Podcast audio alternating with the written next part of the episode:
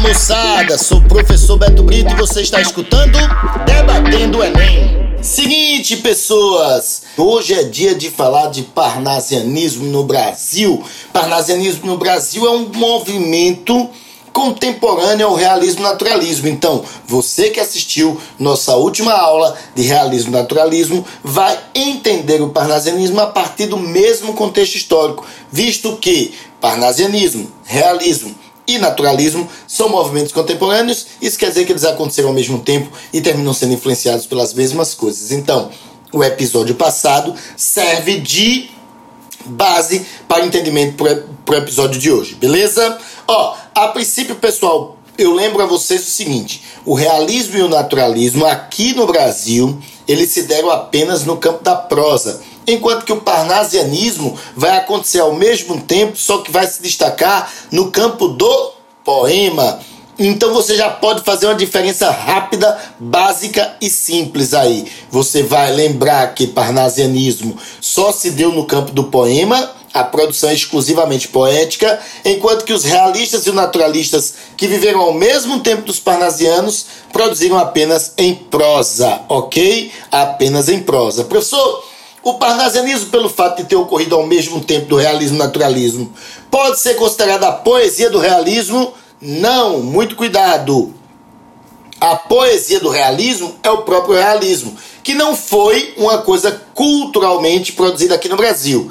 Lá na Europa, em Portugal especificamente, eu posso lembrar para vocês, nós tivemos alguns autores realistas e naturalistas em forma de poesia. Então existe poesia realista e naturalista. No entanto, pessoal, aqui no Brasil nós não tivemos essa cultura. E aí então o nosso realismo, ele ficou restrito ao campo da prosa. O que nós podemos falar, pessoal, é que o parnasianismo é a produção poética da época do realismo. Eu não posso dizer que o parnasianismo é a poesia do realismo. Eu posso dizer que é a poesia produzida na mesma época do realismo, ok? Professor, mas tem alguma semelhança? Tem. Pelo fato de ter ocorrido ao mesmo tempo, termina tendo as mesmas influências. Então, quando você lembrar de parnasianismo, você lembra de final do século XIX? Final do século XIX é marcado pelo lançamento de teorias científicas na Europa, teorias tais como positivismo, evolucionismo, marxismo, determinismo. Essas teorias aproximaram o homem da razão e o homem no final do século XIX vai produzir uma obra mais fria, objetiva, racional, devido às influências da ciência. Então, realismo, naturalismo e parnasianismo têm essa influência científica. Caso você queira, pessoal, fazer aí um contraponto, você pode lembrar que tanto o realismo, naturalismo e agora o parnasianismo, eles vão ser opostos àquele pensamento sentimentaloide dos românticos, entendeu? Então, o romantismo fica com aquela emoção, com aquele sentimento, com aquela saudade, com aquela poesia cheia de sentimento, enquanto que o parnasianismo vai propor uma nova forma de poesia e que eu vou daqui a pouco dizer para vocês como é que vai ser essa poesia, beleza?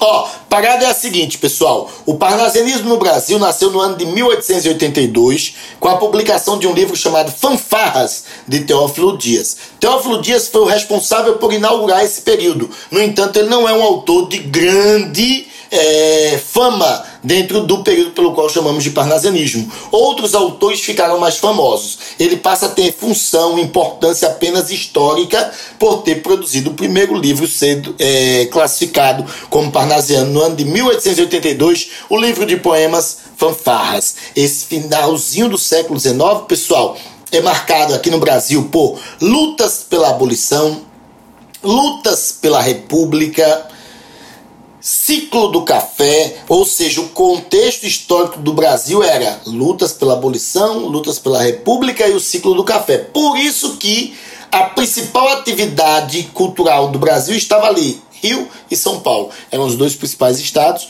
certo? E aí toda essa produção vai estar vinculada a esses estados. Beleza? Tranquilo? Ó, para você lembrar as qualidades do parnasianismo, pessoal, é bem simples. Sabe por quê? Que os autores parnasianos eles gostavam de um padrão estético. E esse padrão fazia com que todos os artistas escrevessem do mesmo jeito. Então vai, vai ser muito fácil você identificar um texto do parnasianismo, porque esses textos parnasianos eles são meio que repetitivos, tá certo? é, como se fosse um modelo. Inclusive foram muito criticados pelos autores modernistas. Vocês sabem que durante a Semana de Arte Moderna, o Oswald de Andrade chegou a dizer assim, ó, só não inventaram a máquina de fazer versos, pois já existia o poeta parnasiano. Ou seja, ele deu uma cutucada no parnasianismo, né? Dizendo que eles eram máquinas que escreviam de maneira maquinal, de maneira mecânica, certo? Que não era sentimento, que não era verdade aquilo. Aquilo era muito frio, muito artificial. Os, os autores modernistas detonaram os autores parnasianos. Manuel Bandeira também, né? Durante a Semana de Arte Moderna, ele escreveu um poema chamado Os Sapos, que fazia duras críticas ao parnasianismo. Inclusive, ele faz um trocadilho dizendo que os parnasianos transformaram em formas as formas. Perceberam? Transformou em forma a forma, ou seja, o que era para ser forma do texto virou uma forma, ou seja, uma coisa pré-moldada, que devia ser daquele jeito sempre, senão não seria boa, tá certo? Então o autor parnasiano é um autor perfeccionista, muitas vezes até repetitivo. De boa? Ó, primeira qualidade do parnasianismo que você deve lembrar é um período racional. Aí você pode até me questionar, professor, como é que eu posso pensar em poesia racional? É muito, é muito esquisito isso, porque eu penso em poesia falando de quê? De saudade, de sentimento, de paixão, de amor. Como é que eu faço uma poesia racional? É difícil, galera, é muito difícil. Então os autores parnasianos eles tinham que utilizar determinados artifícios para fugir do sentimentalismo, porque a qualquer descuido eles poderiam cair no sentimentalismo. Então, uma das técnicas usadas por eles para deixar o texto mais frio, mais objetivo, era o descritivismo. Como assim, professor?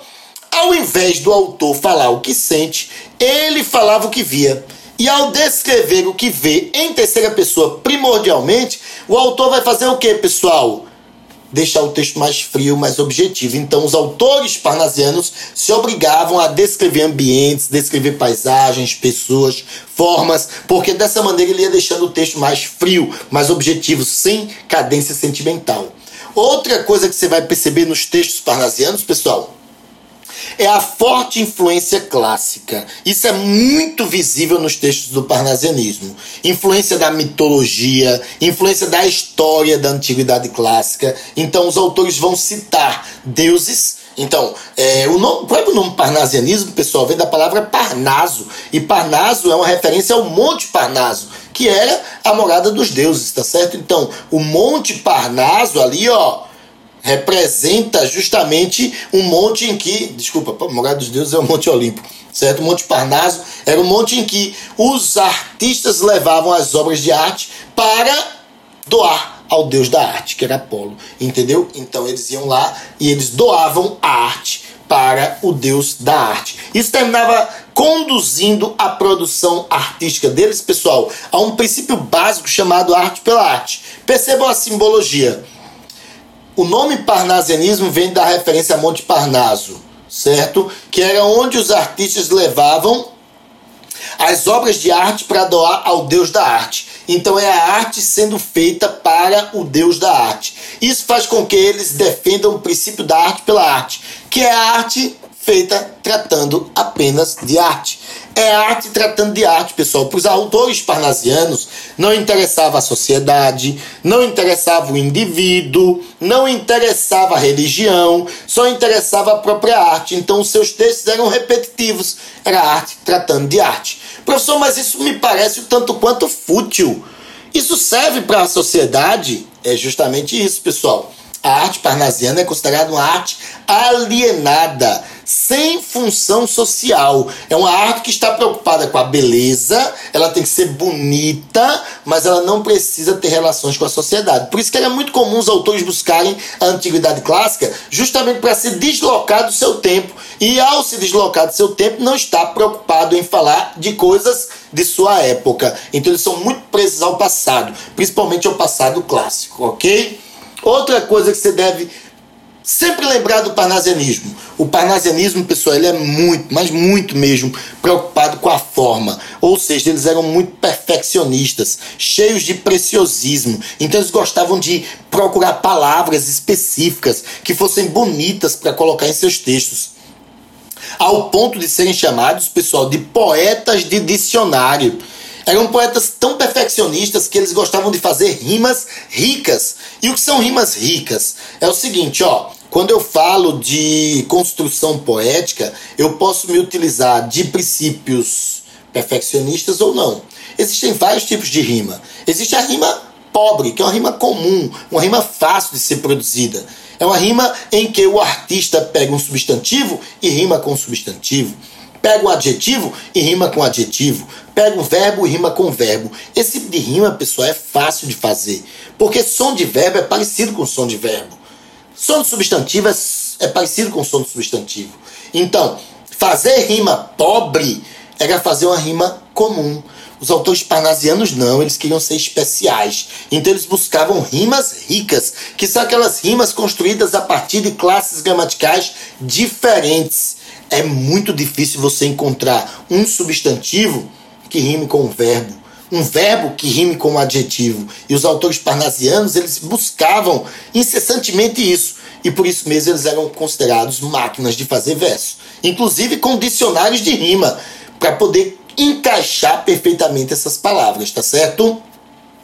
Outra coisa que demonstra esse perfeccionismo, essa busca da beleza estética, da preocupação formal dos autores parnasianos, era o gosto pela métrica. O que é o gosto pela métrica? O autor parnasiano, pessoal, ele prefere escrever textos medindo as sílabas poéticas. É, tinha um autor tão perfeccionista, galera, que contava a quantidade de sílabas de cada verso para que os versos ficassem todos do mesmo tamanho. E o nome disso é métrica. Você faz essa contagem a partir de um processo chamado escansão.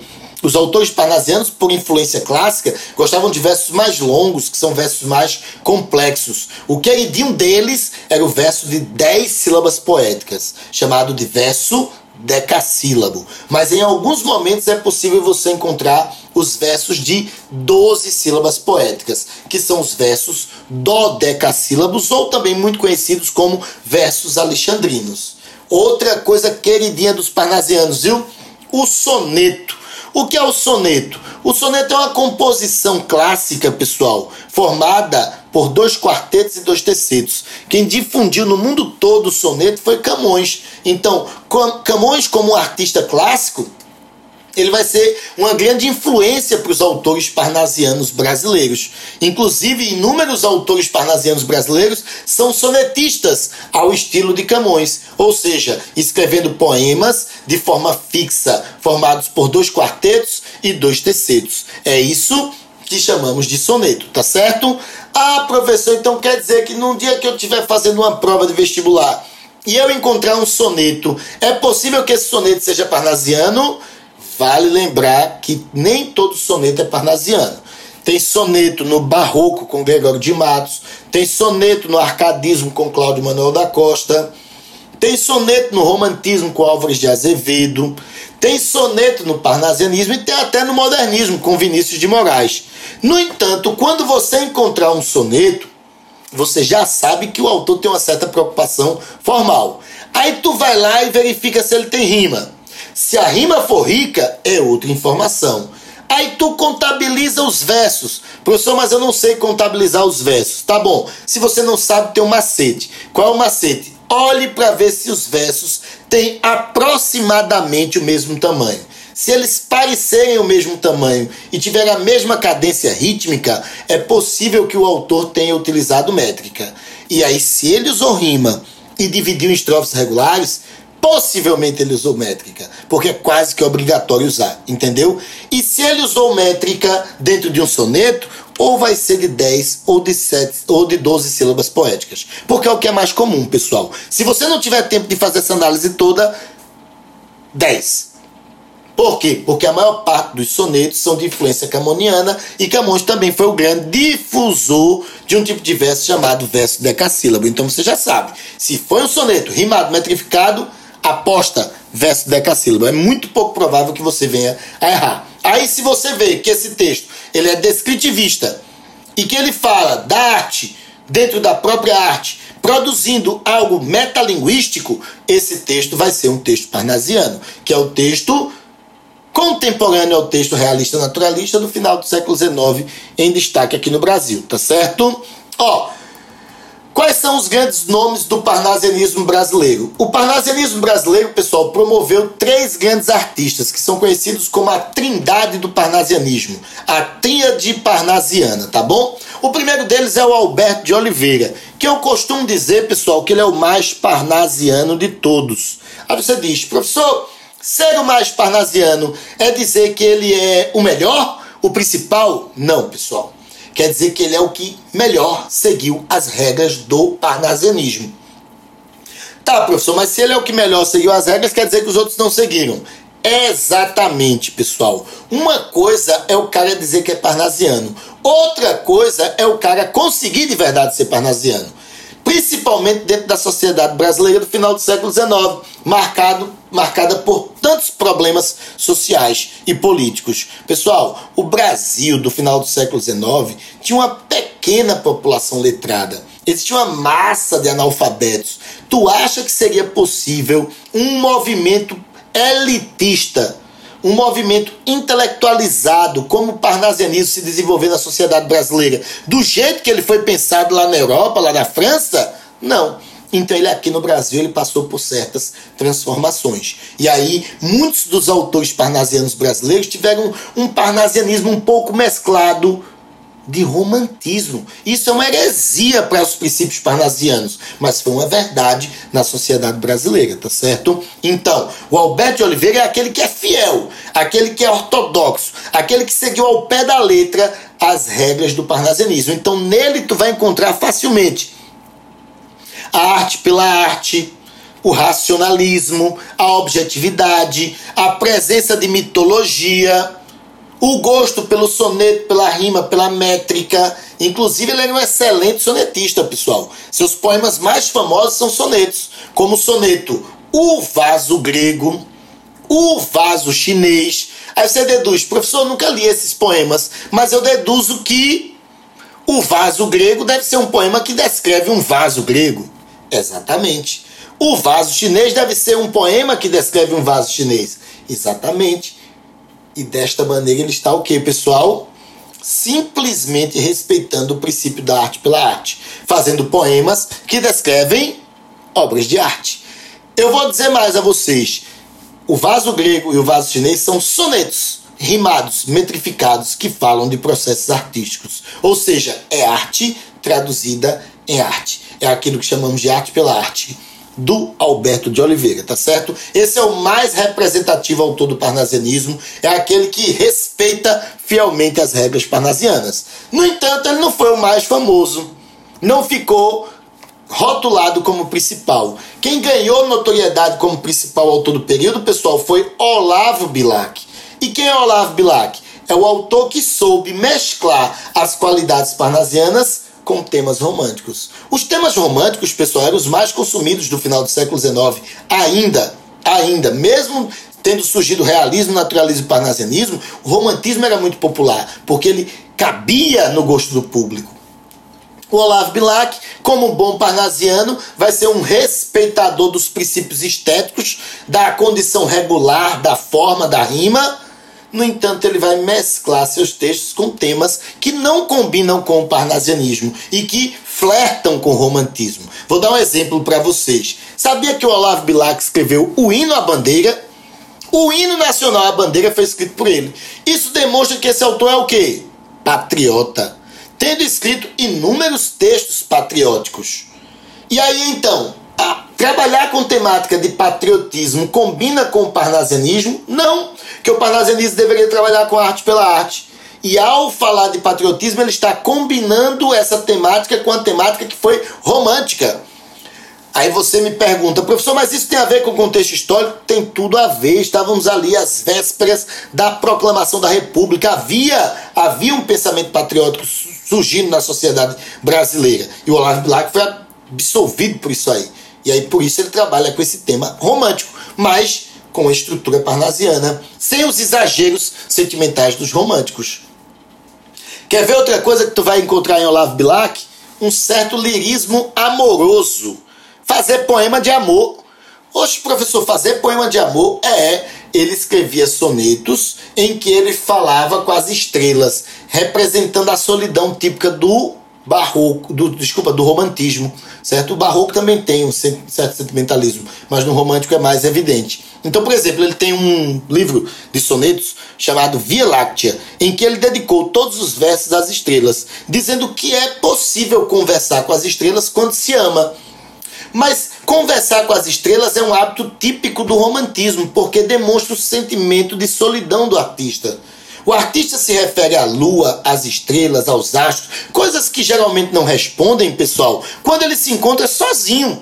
Então, Olavo Bilac, ao fazer isso, está se aproximando de temáticas sentimentais, inclusive utilizando da personificação, de metáforas, fazendo um texto muito mais subjetivo do que o parnasianismo defendia. Olavo Bilac, pessoal, ele, além de ter sido o autor do hino da bandeira, ele também é o patrono do serviço militar obrigatório. Ele se envolveu, certo, na campanha de serviço militar obrigatório porque ele defendia uma maior alfabetização para a sociedade brasileira. E é dele o poema mais famoso do parnasianismo, um poema chamado Profissão de Fé.